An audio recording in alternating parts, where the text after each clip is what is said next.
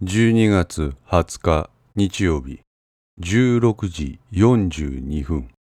野宿山連続殺人事件捜査本部。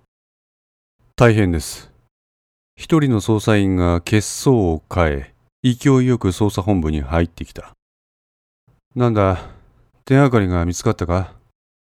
自分の頭の中をツリー状に書き出したホワイトボードと向かい合って座っている松永は右手に持ったマーカーをくるくると回しながらぶっきらぼうに言った。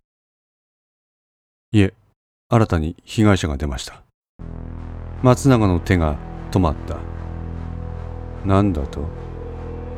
先ほど七尾中署から連絡があり、顔面を鈍器のようなもので複数回殴打された遺体を発見とのことです。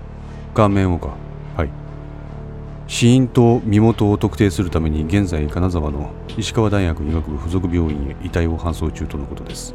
いつ到着予定だ？18時半頃です。犯行現場は七尾市街地のとあるアパートの一室だそうです。第一発見者は分かりません。電話での通報です。人が死んでいると言って一方的に電話を切ったそうです。男の声だったようです。松永はゆっくりと立ち上がって拳を強く握りしめた。そしてその拳を目の前のホワイトボードをめがけて叩きつけた。やつだ意識が通報したに違いない。クソ!捜査本部の捜査員たちは手を止めて松永の方を見た。安木原に殺しか。そうか。捜査をか乱するつもりだ。な 面白い。やれるもんならやってみろお前が殺しをすればするほど手がかりは多くなる。松永はホワイトボードに貼り付けてある一式の顔写真を睨みつけて独り言を言っていた。正規はい。指名手配だ。了解いたしました。奴の行動範囲は俺が思っていたよりも広範のようだ。全国の警察の協力を仰げ。はい。続けて松永はそばにいた捜査員に指示を出したおい。はい。吉子山付近と金沢市全域に重点的に配置していた警備人員を石川県境に移せ。犯人を石川県内に閉じ込めろ。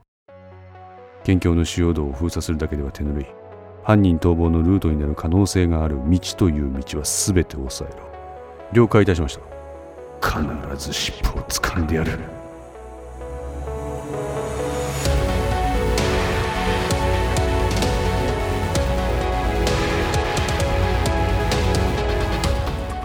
5の線リメイク版いかがでしたでしょうか？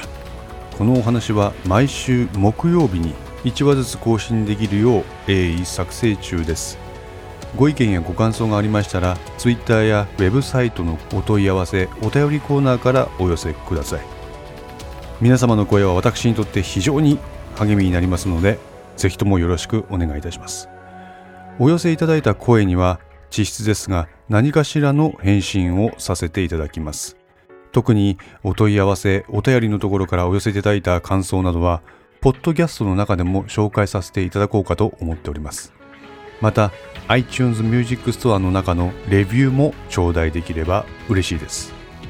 5の線3も同時更新しています。